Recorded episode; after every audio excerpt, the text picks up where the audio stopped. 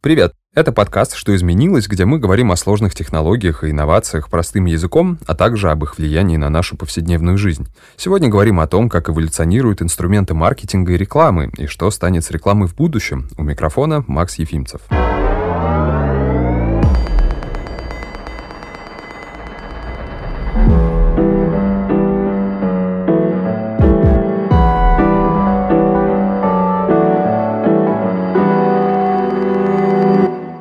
21 веке удивить покупателя сложно. Мы окружены рекламой везде. Ее публикуют на сайтах, в социальных сетях, крутят по радио и ТВ, присылают на e-mail и даже по старинке кидают в почтовый ящик. Способов показать свой товар стало больше, но у потребителей развился иммунитет к рекламным баннерам и даже к рекламным текстам. Часто мы их просто не замечаем, ну или пытаемся не замечать. Рекламные агентства стараются найти новые способы привлечь потребителей, и технологии занимают здесь не последнее место. Сегодня вместе с Максимом Зениным, заместителем коммерческого директора директора по рекламным продуктам и инновациям Mail.ru Group, и Николаем Мазуром, руководителем по работе с клиентами телеком и техиндустрии Google Россия, разберемся, что такое современная реклама и какие инструменты маркетинга еще долго будут влиять на наш выбор, а какие скоро потеряют свою силу.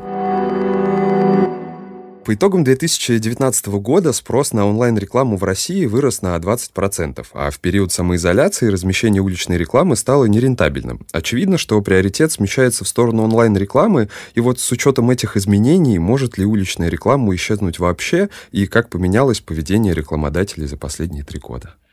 А, что касается уличной рекламы, нет, конечно, она не исчезнет. Вот, э, да, наверное, она сильнее всех пострадала, сильнее всех рекламных отраслей пострадала от э, самоизоляции, от того, что люди перестали настолько активно там, передвигаться по улицам, заходить в торговые центры и так далее. Но на самом деле мы видим, что она также активно восстанавливается.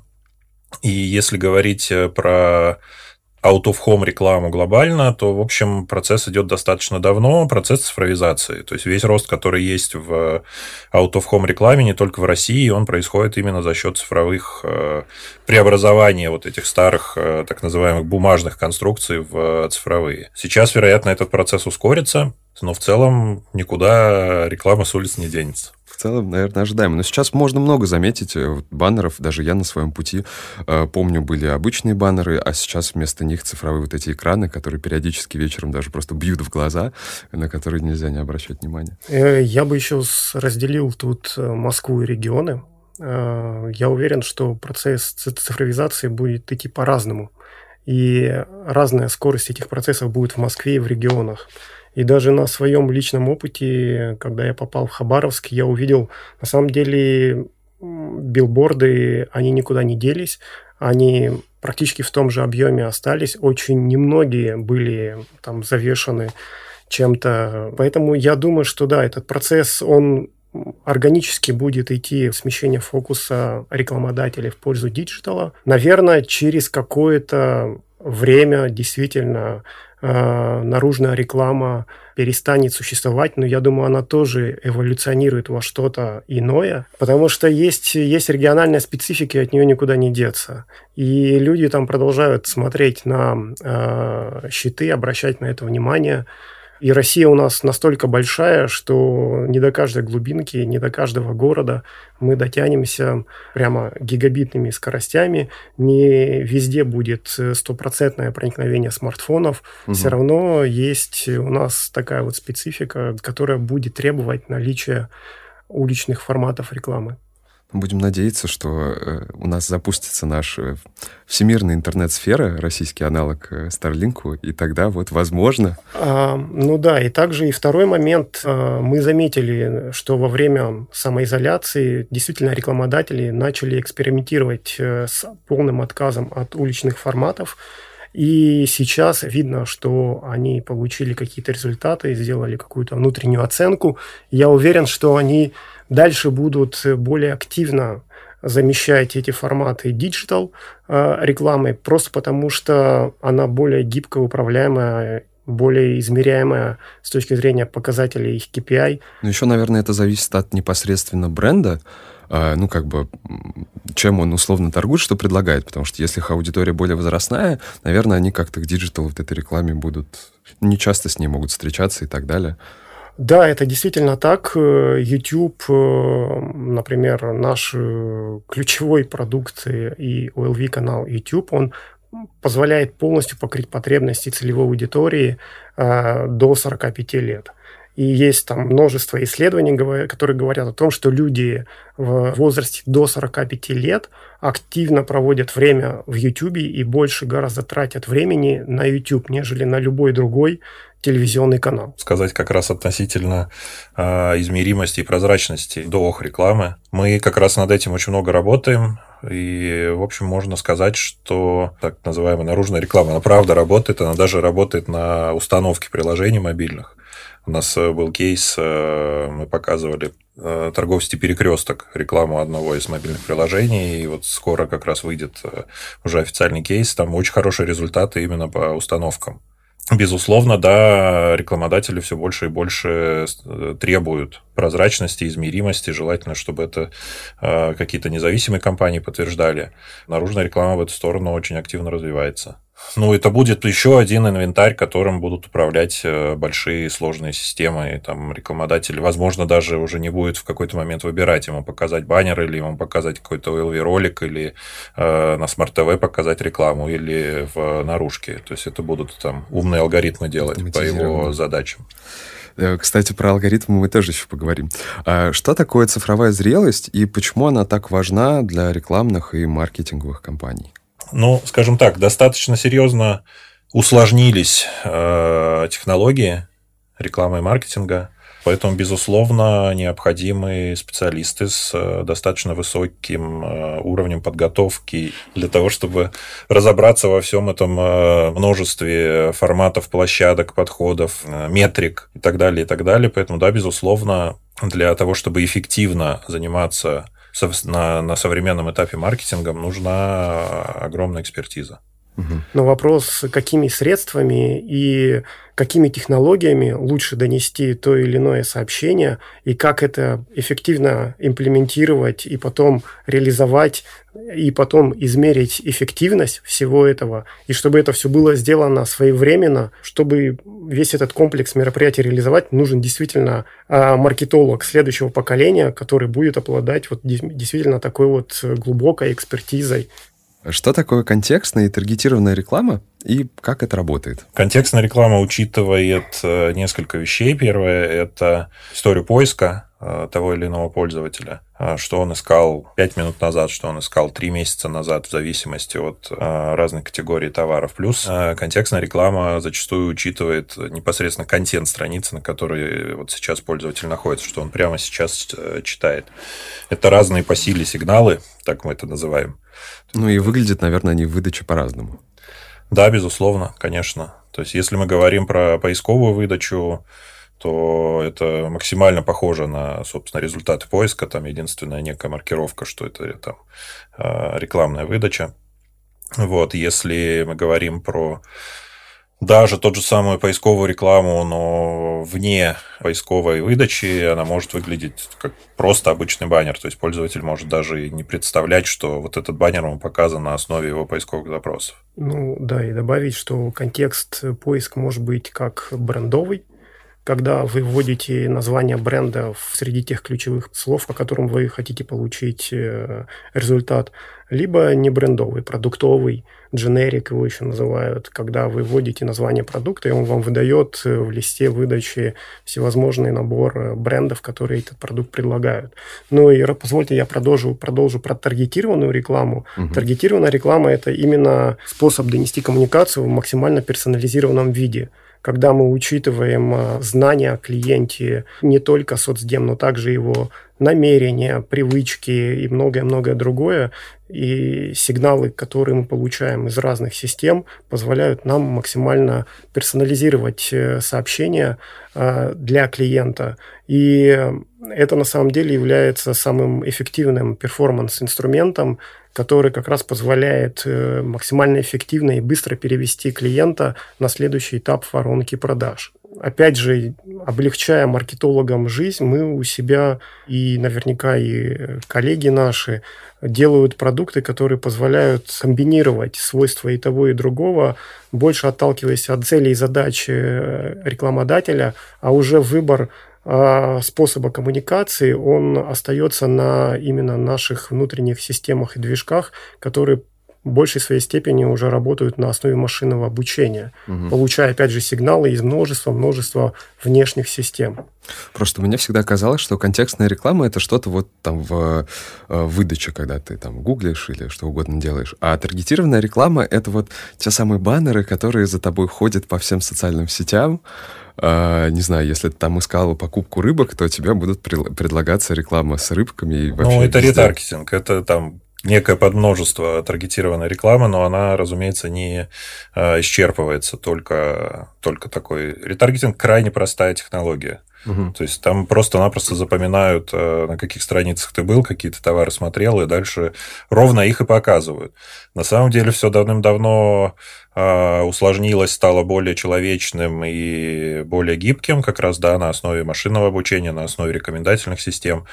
Э, часто вам показывают там условно один товар или два, которые вы действительно смотрели, и еще 10, которые вам теоретически могут быть интересны, потому что их смотрели люди, похожие на вас. А теперь понятно, откуда ворох всех этих предложений.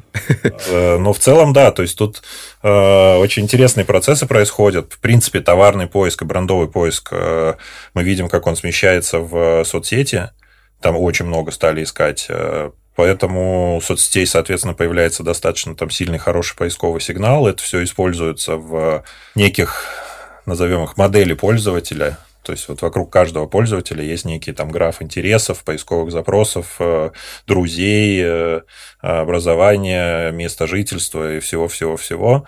Вот, все это, не надо этого бояться, это абсолютно деперсонализированная информация. Пользователь 1, 2, 3, пользователь 4, 5, 6. Но на самом деле я верю, что чем больше мы знаем про каждого конкретного пользователя, тем более релевантную рекламу мы ему сможем показывать. Так как мы в данном случае являемся платформой, технологией, мы не всегда можем а, влиять на то, как это все используется. Но как раз-таки благодаря там, наступлению этой самой цифровой зрелости, я думаю, что реклама будет настраиваться все более и более релевантно. Ну, хочется в это верить. Меня вообще удивляют люди, которые говорят, что вот, мне эта реклама надоела, и отключают всякие возможные способы ну, трекинга ну, человека, да, чтобы ему релевантное объявление показывать. Они все это отключают, и им потом начинают показывать абсолютно разную рекламу, не связанную друг с другом. И, как по мне, уж лучше тебе будет показывать то, о чем ты там говорил или искал, чем рандомные абсолютно вещи. Э, да, и на самом деле в Google у нас есть возможность посмотреть в Google Preferences. Вы можете увидеть все э, атрибуты, все ваши параметры, по которым мы подбираем для вас персонализированную рекламу. Я был на этой страничке. При этом можно этот список э, скорректировать, э, и мы, конечно же, ни в коем случае просим не закрываться полностью, потому что это помогает действительно не просто как бы накопить нам знания о вас как о персоне, угу. а именно о вас как потребителей и предлагать вам то, что вам нужно здесь и сейчас. А как формируется контент в сфере рекламы и маркетинга? На какие тенденции, актуальные темы он опирается, где маркетологи и рекламщики вообще ищут вдохновение? Самое правильное, где нужно искать вдохновение, как раз аудиторные инсайты. Это возможность проанализировать э, целевую аудиторию на огромном количестве разных данных, которые в рекламных системах про эту аудиторию есть.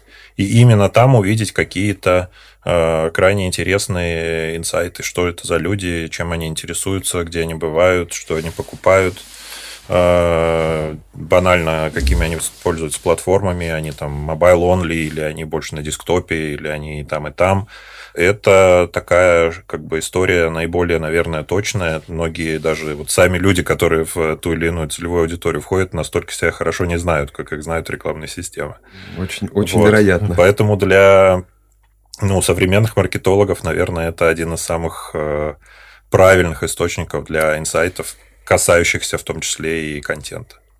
Ну, да, здесь можно, конечно, смотреть какой-нибудь Супербол э, и вдохновляться роликами, э, но я считаю, чтобы делать именно действительно интересный продукт, интересную рекламу, мы внутри у себя разработали такой фреймворк, который называется Machine Sprint – и он предполагает множество этапов, но, в общем говоря, на два дня мы закрываемся вместе с агентством, клиентом э, и Гуглом в, в помещении, где мы разрабатываем э, прототип той рекламной кампании, того рекламного продукта, который интересен. Конечно же, мы отталкиваемся действительно в большей степени от знания целевой аудитории. Слава богу, у нас в Гугле для этого есть множество открытых инструментов. Вы наверняка пользовались Google Trends э, на основе данных поисковой системы, э, YouTube.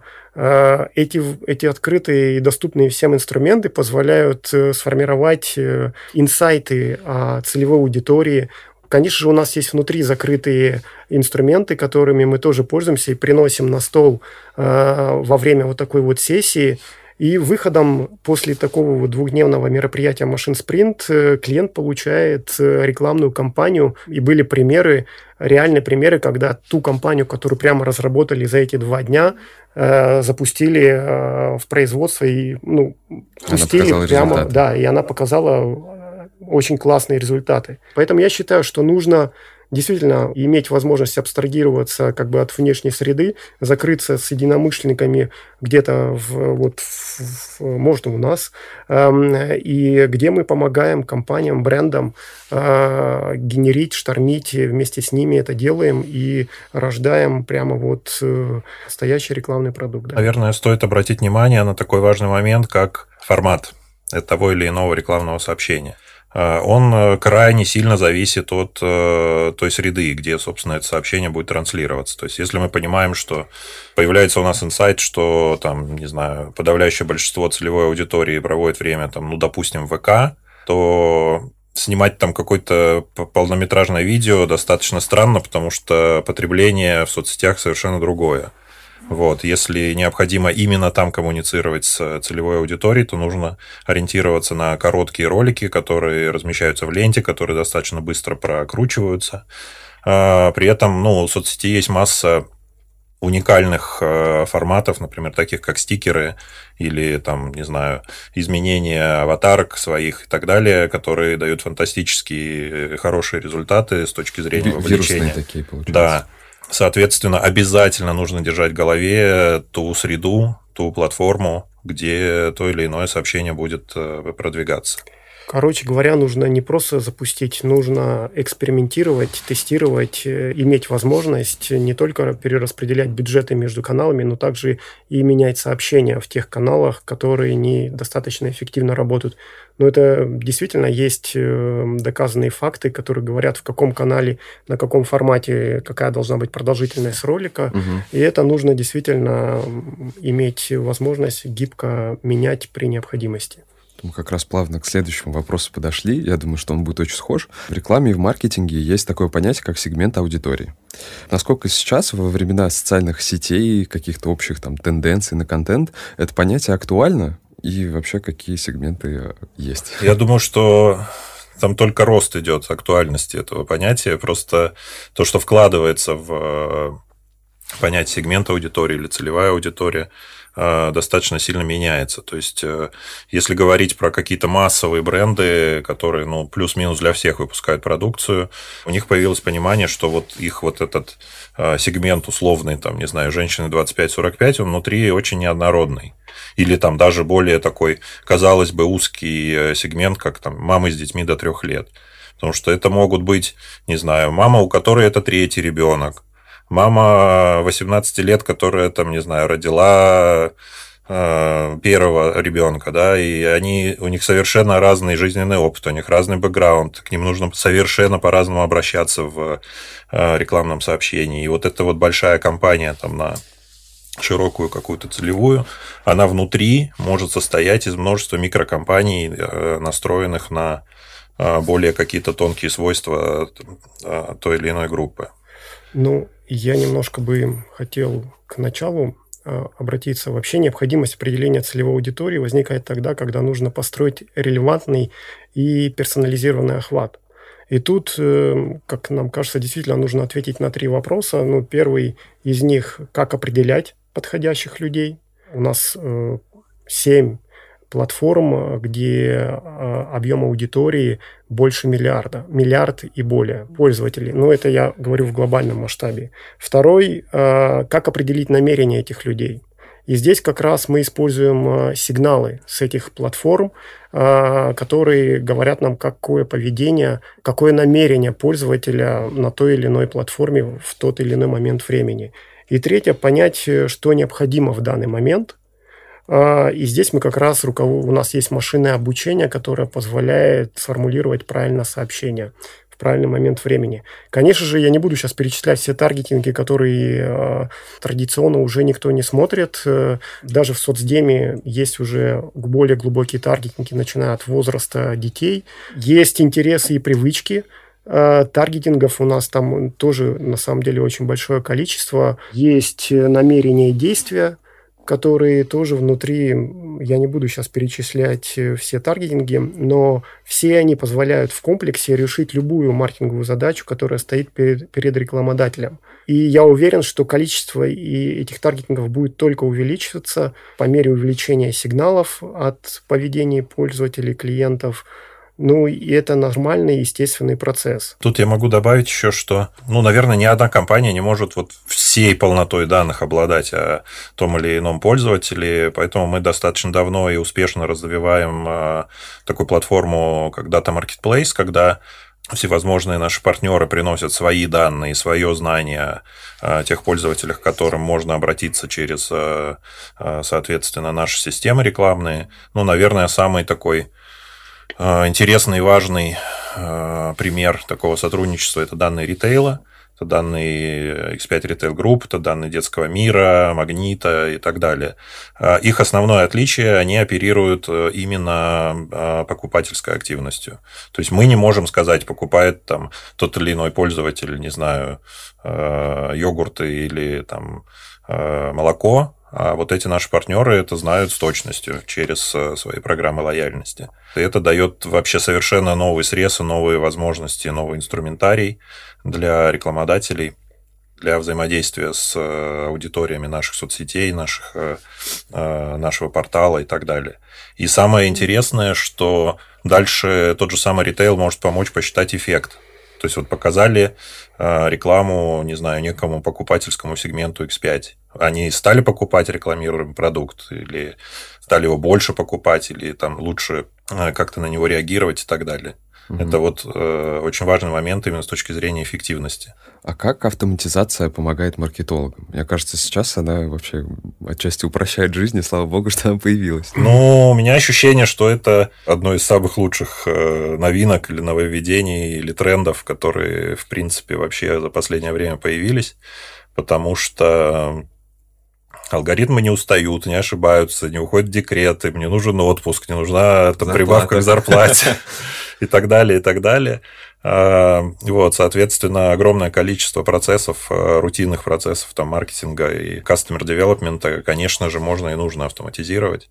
И за этим будущее это абсолютно точно. Я здесь, да, полностью поддерживаю. Я бы сказал, что автоматизация, возможно, не только процессов. У нас есть автоматизация даже креативов чтобы произвести персонализированный ролик э, для рекламной кампании, у нас были случаи, когда нужно было изготовить 250, по даже 300 роликов. Это невозможно сделать вручную, потому что у тебя есть ограниченный прежде всего ресурс временной, еще более критично бета-бюджет, потому что денег, а, и это возможно сделать только с помощью автоматизации. У нас есть э, такие продукты, как Direct Mix и Ad Sequencing, которые позволяют э, автоматизированно делать такие вот рекламные кампании, где нужно для соответствующей целевой аудитории показать э, свое персонализированное сообщение. А, многие IT-компании сейчас выстраивают свои экосистемы, а, в которых стали доступны кросс-продажи. Вот что это такое, как это работает внутри экосистемы и вообще как рынок рекламы взаимодействует вот с этими IT-экосистемами? Ну, мы, безусловно, как э, одна из там, крупнейших экосистем, активно используем все рекламные каналы, начиная с ТВ, э, для того, чтобы пользователи знали о тех возможностях, которые появляются. Э, в целом, конечно, экосистема – это, собственно говоря, как раз взаимосвязанный набор неких сервисов, которые постоянно с человеком от там, момента, как он проснулся, до момента, когда он спит, они должны там, если очень простым языком говорить, обмениваться друг с другом информацией, что сейчас происходит, как там пользователи реагируют на те или иные э, события, изменения и так далее. Безусловно, это дает огромные возможности для там, кросс-продаж и, в принципе, ведения, как я уже сказал, человека там, во всем его жизненном цикле, э, начиная просто там, от единой авторизации, э, вот, заканчивая, ну, такими примерами, как, я не знаю, там, а, закажи такси через мини-приложение ВК, получи там набор каких-то персонализированных стикеров. Так что, да, это открывает огромные возможности по взаимодействию с э, пользователями, э, по тому, чтобы сделать их там чуть более счастливыми и э, их жизнь как-то там облегчить, сделать более умной, комфортной и так далее. И это возможно только при бесшовной интеграции и обмене данными между приложениями экосистемы. Это аналогичная ситуация в Google. Э, Google также является крупнейшей экосистемой, и мы действительно экосистемный игрок, и изначально таким создавались, хотя все мы знаем, с чего все, вся история наша начиналась. Э, но сегодня это действительно такая большая очень комплексная экосистема. И мы действительно также работаем с нашими коллегами. У нас э, очень плотное взаимодействие между собой. А, во-первых, просто чтобы давать нашим клиентам а, ресурсы не только там и измерять э, эти ресурсы и эти возможности не только по там своим рекламным продуктам, но также и давать законченное решение, не усложнять нашим клиентам жизнь с точки зрения продвижения экосистемы, и вообще я здесь э, тоже согласен с тем, что такие вот глобальные экосистемы, а, и, и email, и Яндекс, э, эффективнее здесь, наверное, продвигать каждое приложение в отдельности и уже потом э, обеспечивать проникновение пользователей внутри этих приложений за счет того же ремаркетинга. Вот, ну, а когда они с ними уже знакомы, да? Да. Получается? Но здесь, э, да, здесь увеличивая, вы, вы, вы знаете, каким приложением он сейчас пользуется, каким он потенциально мог бы пользоваться, и вам, у вас есть возможность таким образом увеличить э, его проникновение. Я много слышал, эм, вижу э, с других рынков эм, тенденции про суперапы. Я лично не верю в суперап, а, и считаю, что это, э, ну, может быть, мы пока еще не настолько как бы до этого условно доросли, но это настолько э, мы усложним клиентам жизнь, загоняя их в одно приложение, что вот эффект от этого всего очень сомнительный. И я верю в то, что экосистема, мы и другие коллеги будут продвигать каждое приложение в отдельности, обеспечивая продвижение его в другие, на других клиентов, повышая тем самым проникновение в целом экосистемы. Мне кажется, в суперапе э, важен момент UX, ну, как бы пользовательский интерфейс. То есть, конечно, если у тебя в одном приложении будет нагромождено очень много всего, и это будет плохо там отрисовано, нелогично, непонятно, то человек там почертыхается и забудет. А если это как-то будет интуитивно, понятно и просто, э, то, может быть, будет другая история. Да, и плюс аудитория. Это очень важный момент для суперапа или там того, что этим называют. Э, в нашем случае, ну, как бы исторически так сложилось, что э, у нас суперапом, ну, можно сказать, что является уже ВК по нескольким причинам. Первое – это там самая большая аудитория в едином месте собранная, да. А, во-вторых, э, там есть все инструменты для того, чтобы там компании, бренды, начиная от крошечных каких-то, я не знаю, там парикмахерских э, Э, кофешопов и так далее могли э, получить все преимущества этой самой экосистемы, она же не закрытая, она совершенно не э, подразумевает, что пользователь будет только нашими приложениями пользоваться. Нет, ни в коем случае. Если говорить там про нашу подписку Комбо, она включает помимо наших сервисов еще сторонние и часто даже офлайновые. Это очень важный момент, что э, там наши сервисы это некий скелет, да, и наша аудитория. Вот, э, участвовать и получать преимущества от э, нашей экосистемы может, ну, плюс-минус любой бизнес. Ну, то есть, опять, мы какие-то вещи не в состоянии, там, никогда у нас руки не дойдут сделать. Внутри ВК есть очень успешные примеры мини-апов, как игровых, так и там крайне каких-то утилитарных и полезных. Поэтому я-то как раз верю, что суперап – это такая вещь абсолютно органичная.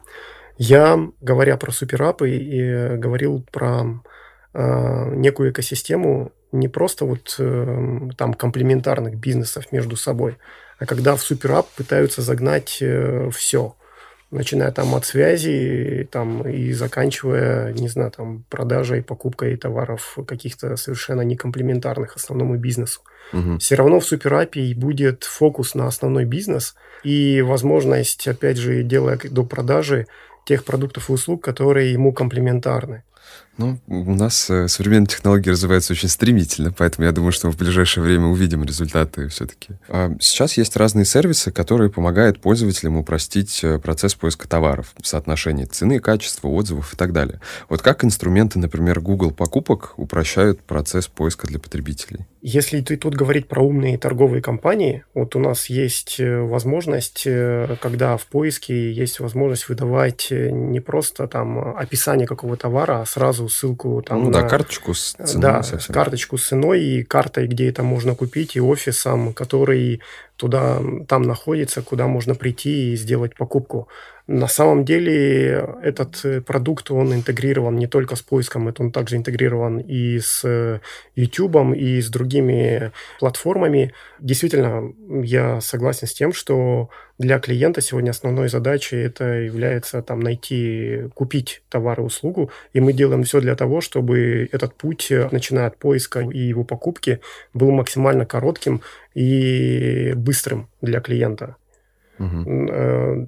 Сегодня у нас есть решение как раз по э, Google My Business. Э, это решение, которое позволяет сегодня любому юридическому лицу открыть карточку, завести карточку, привязать это все к карте и далее организовать компанию в Google поиске, привязав карты и карточку об этом клиенте именно к ключевым словам поисковым, которые клиенты, потенциальные клиенты там задают. В последнее время очень активно развиваются VR и AR технологии. Их стараются применить везде. И так как такие инновации позволяют прочувствовать какой-то там новый опыт на себе, а как насчет такого формата в рекламе? Он вообще живой, работает, не работает? Ну да, живой, ровно для того, о чем вы говорите. Это некое там погружение в тот или иной продукт. А, не нужно это пытаться использовать на самом первом этапе, когда ты просто знания строишь.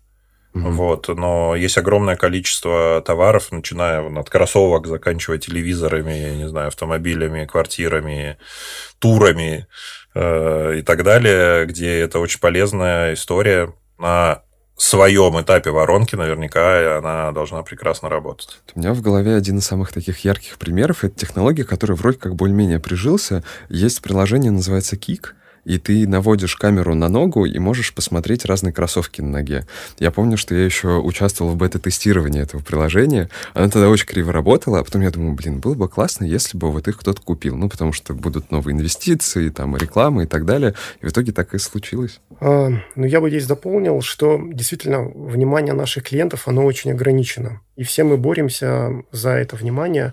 И главное здесь э, придумать э, интересные инструменты, которые позволят вовлечь э, клиента в процесс выбора покупки и непосредственно самой покупки.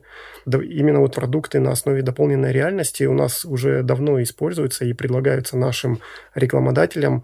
А они активно используются в основном, конечно же, в индустриях fashion и beauty, но также и автоиндустрия больше на самом деле использует трехмерную иммерсивную рекламу. А, но она здесь очень, эти инструменты, они очень близки по сути, там 3D и дополненной реальности. Эм, есть возможность выбора у э, наших рекламодателей.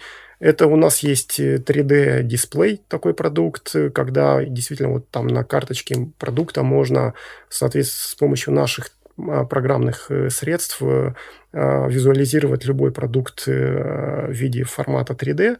Также и на YouTube есть тоже возможность завести компанию в формате дополненной реальности, когда рекламодатель может не просто а, сделать интерактивную какую-то рекламу, но также взаимодействовать с блогерами, чтобы получать своевременно фидбэк о соответствующем продукте. Это действительно, я считаю, очень такие новые, вполне себе э, интересные и развивающиеся тренды, которые позволяют максимально вовлечь пользователя в процесс выбора и покупки товара.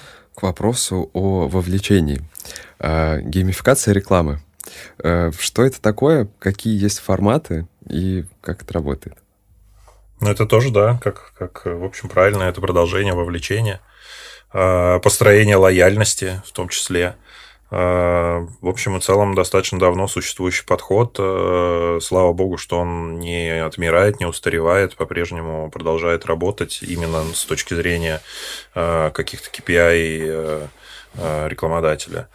Вот, из там последнего, что можно рассказать, у нас была такая недавно компания с Макдональдс, Астромак. Это некий такой внутренний твой собственный игровой Макдональдс, с которым можно там что-то делать, получать за это коины, и дальше эти коины использовать в реальных э, ресторанах офлайн с одной стороны, развлечение, с другой стороны, построение лояльности и такое вовлечение длительное в контакт с брендом. И вот. поощрение в конце. Да, и в общем и целом а, вполне осязаемое такое в реальном мире value. Я здесь полностью поддерживаю. Это интересный очень формат вовлечения, когда пользователя не сразу ему навязывают какой-то товар или услугу, его вовлекают путем игры, он действительно подсаживается, Эм, испытывает эмоции и тем самым запоминает этот товар и услугу. И я считаю, что этот формат вполне э, способен э, дальше развиваться и будет развиваться. Сейчас очень много онлайн-курсов по рекламе и маркетингу, и, возможно, скоро люди сами научатся настраивать рекламу для себя. Вот какова вероятность, что спрос на специалистов, рекламщиков и маркетологов упадет? Ну, я думаю, что не упадет. Э, тут э, что произойдет в первую очередь? Как один там умный наш коллега сказал, что, в принципе, вот рекламное агентство – это очень умные головы и очень дешевые руки. Вот эти дешевые руки как раз заменит автоматизация, а умные головы, ну, никуда они не денутся, их как было мало, как их производит природа мало, так, в общем, и останется.